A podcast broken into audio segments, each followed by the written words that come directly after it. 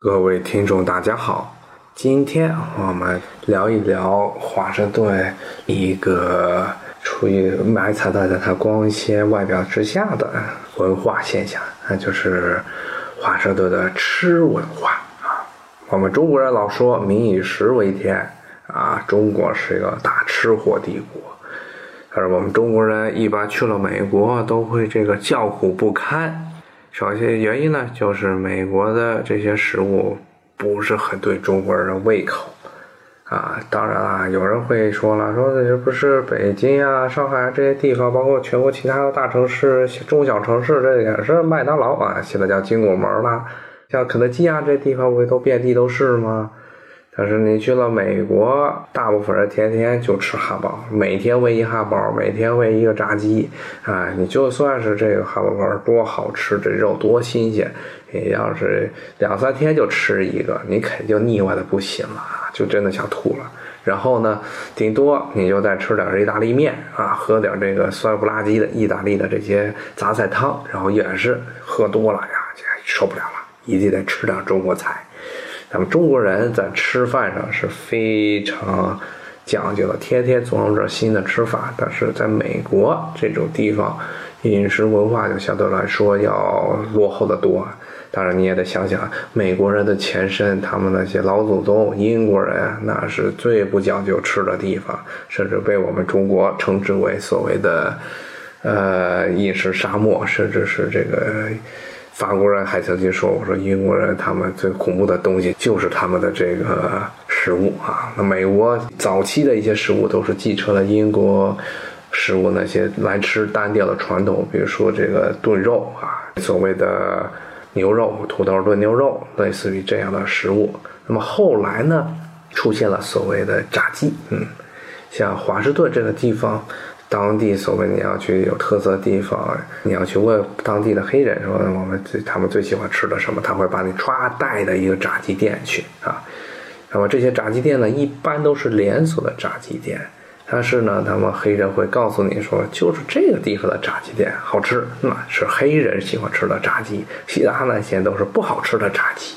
啊，就算是一个连锁店，他们炸的鸡的味道也不一样。这美国黑人对炸鸡这么情有独钟呢，就是因为这种食物最早就是啊西非那些奴隶他们带到美国来的啊。那么这个我们可能学过历史的人都知道啊，在原来大西洋有臭名昭著的所谓的三角贸易。啊，什么是三角贸易呢？就是那些欧洲的这些奴隶贩子带着一堆的烂手工艺品，甚至都是玻璃碴或者是二三流的珠宝这些东西，把这些珠宝拉上船，然后坐着船呢跑到西非啊，与当地的这些奴隶贩子还有西非的这些部落酋长做交易，然后部落酋长呢，还有奴隶贩子呢，就拿了这些珠宝呢。就一手交钱，另一手呢就把咱当地的那些呃青壮年的黑人们一棒子打晕，给运到床上去了。然后这些船呢，呃，运到了新大陆，现在的巴西啊，所谓的阿根廷啊、北美这些地方。然后呢，把奴隶卸下来之后，再装上这新大陆的特产，什么烟草啊、棉花呀，包括一些甘蔗这些东西，运回到欧洲。那么就是所谓的三角贸易，那么这些被打晕的呃黑人后来就留在了美国，成了现在美国黑人的他们的这个祖先。那么他们也把自己的一些做菜方法带到了美国去，啊，其中最重要的就是炸鸡，嗯，这种所谓的过油深炸的 deep fried 这么一种烹调方式，是在别的国家最早都没有的。但是最早就是起源于西非这个地方，他们带到了美国去，也成了美国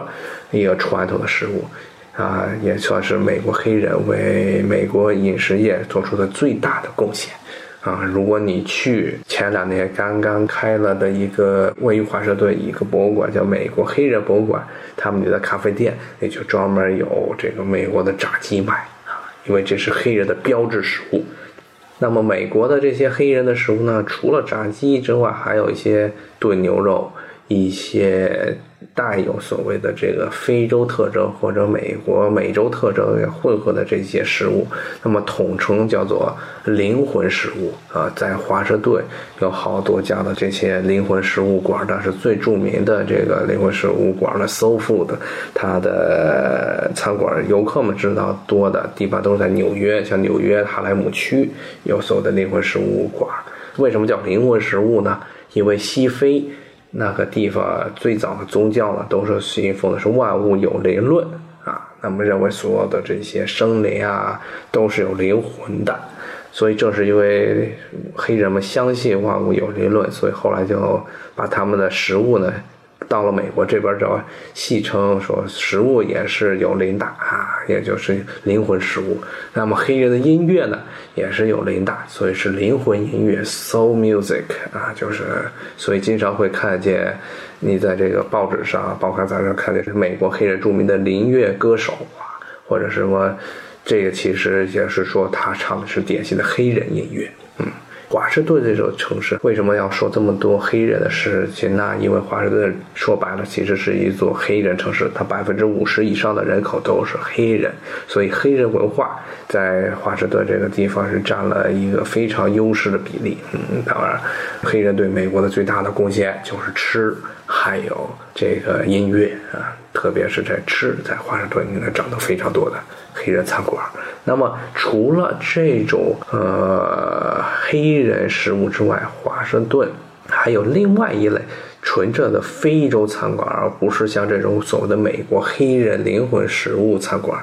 真正的非洲餐馆啊，特别是呃，大家可能很多人都记不住的一个地方，叫做埃塞俄比亚。嗯。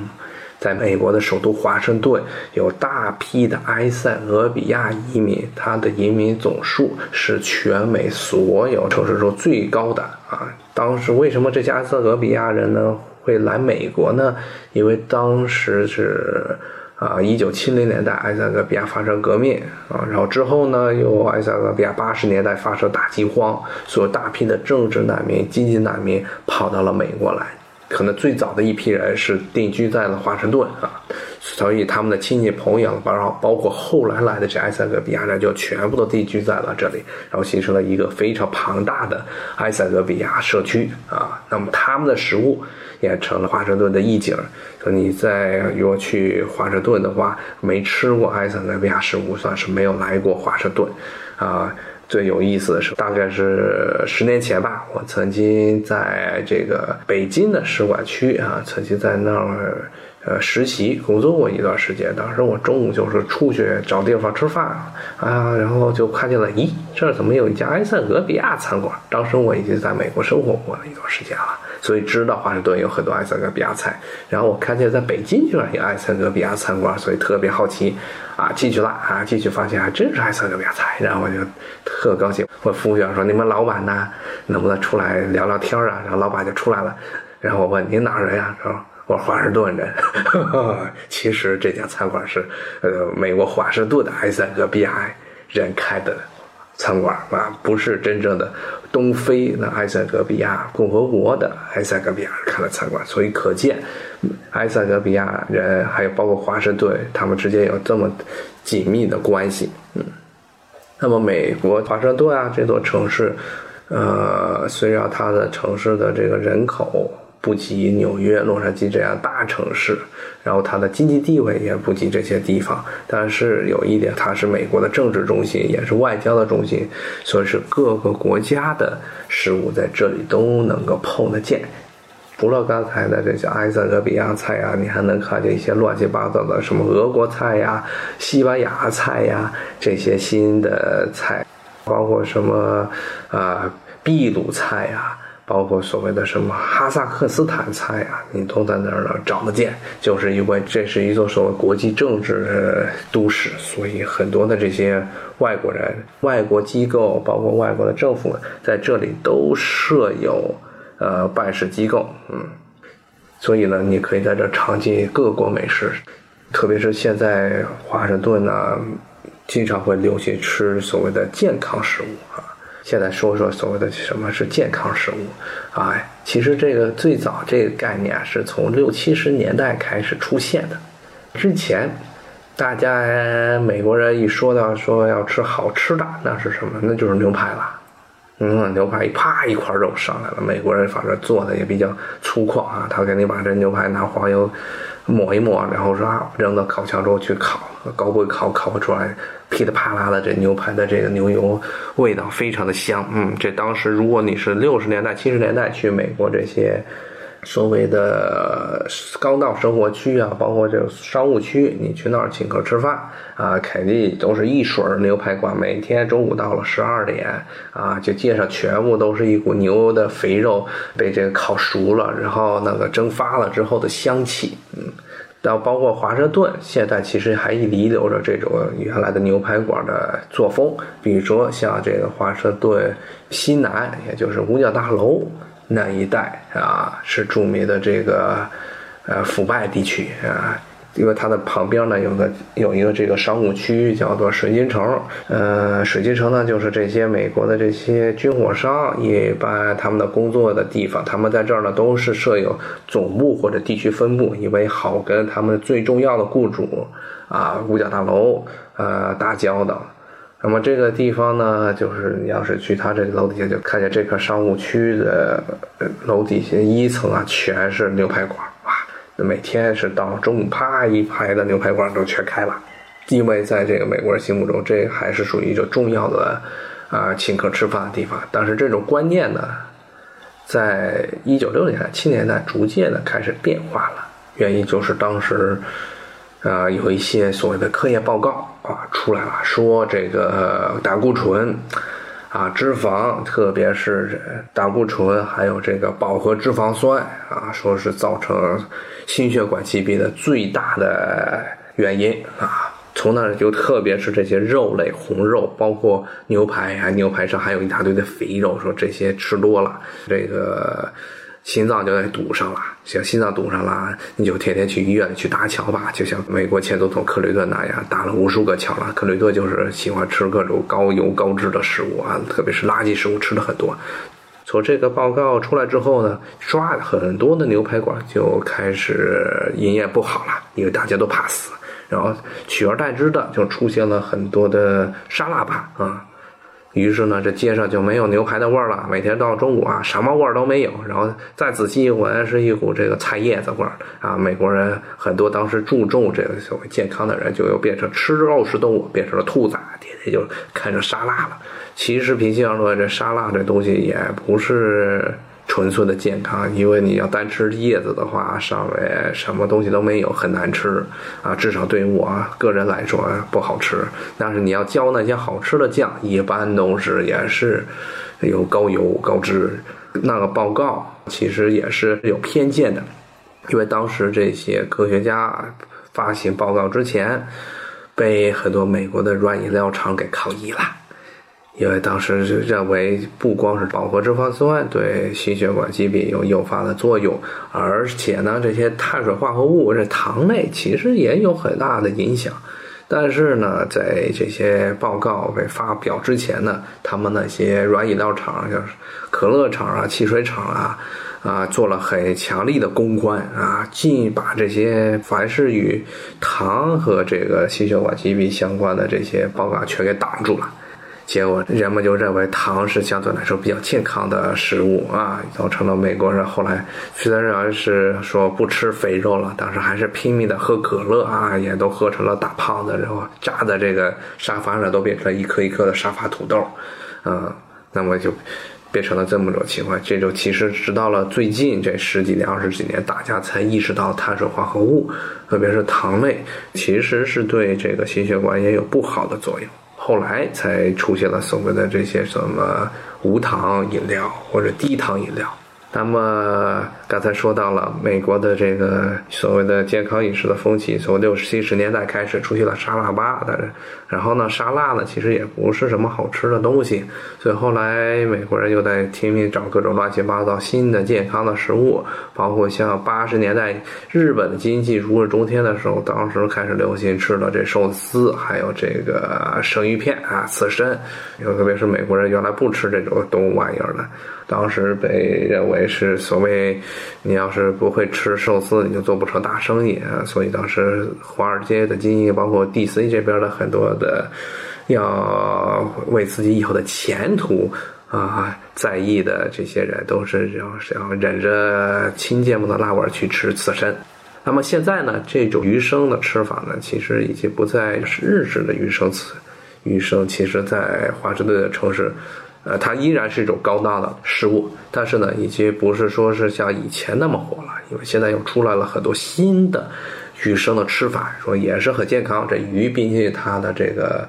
包括脂肪酸的含量很低，而且是低热量的健康食物。那么现在吃的鱼生呢，除了日式的刺身呢，还有所谓的。这个拉美的刺身叫 ceviche，这种东西最近在美国很火，在 DC 这个城市也非常的火。那么它其实就是这个生鱼呢，它在拌上很多的醋啊、柠檬啊、胡椒这些东西拌在一起吃，比日式的这生鱼片要有味儿。那么近这几年来呢，又开始流行所谓的夏威夷的生鱼鱼生，叫做 poke，这个东西最近在美国特别火。那么在华盛顿这地方蹦出来了很多的这个连锁店，而且都是人满为患，天天中午一堆排队的人吃。而且这鱼生中午作为午餐来说也不便宜，一盘普通的这种所谓的夏威夷鱼生都是需要十三美元左右，那么合成人民币差不多在八九十块钱啊。那么这种鱼生呢，其实是介乎于这个拉美式的吃法和这个日式吃法之间的。它那些鱼肉都是调了味儿的，啊，但是呢，夏威夷这个地方，大家可能熟悉它的人都知道，这个地方受日本人的影响很多，当地有很多日本移民。所以当地有吃鱼生的习惯，但是鱼生呢，基本上面都是腌制过的，然后可能还加了一堆的乱七八糟的辣酱啊或者调味酱。嗯，它本质呢还是属于三文鱼啊、金枪鱼这种生鱼，它调的味儿就比较重啊。相对于这日式的鱼生来说，更合这美国人的胃口啊。美国人标准的美国胃口，我总结出来，反正就是三点啊，啊，就是咸死你啊，甜死你，腻死你啊。基基本上，只要你吃真正的美国食物，就是这三点。所以，如果大家要去真正的美国餐馆吃饭，一定要提前做好准备。你看见服务员问问这东西是不是甜，很甜，是不是很咸，是不是很油？如果他说是一般甜、一般咸、一般油腻的话，那估计就是很油了啊！因为美国人对这个咸味儿、甜味儿和油腻味道的接受度要比中国人高很多。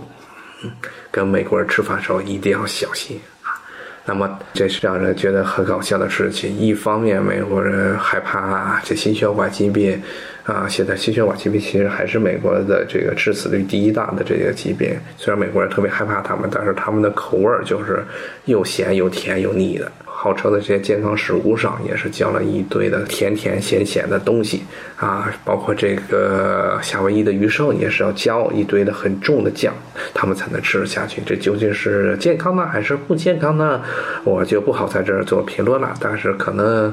呃，应该是比牛排馆要牛排要健康一些吧。呃，说实话，对于我个人来说，还是要比鱼生和啊沙拉要好吃的多。但是也不能多吃。嗯，那么今天我们聊了聊美国的这些饮食，从华盛顿当地流行的食物开讲，来聊了聊美国人的这个饮食的一些传统，还有一些呃你可能不知道的美国的一些饮食上的一些故事。那么，我谢谢大家的收听，咱们下回再见，好，拜拜。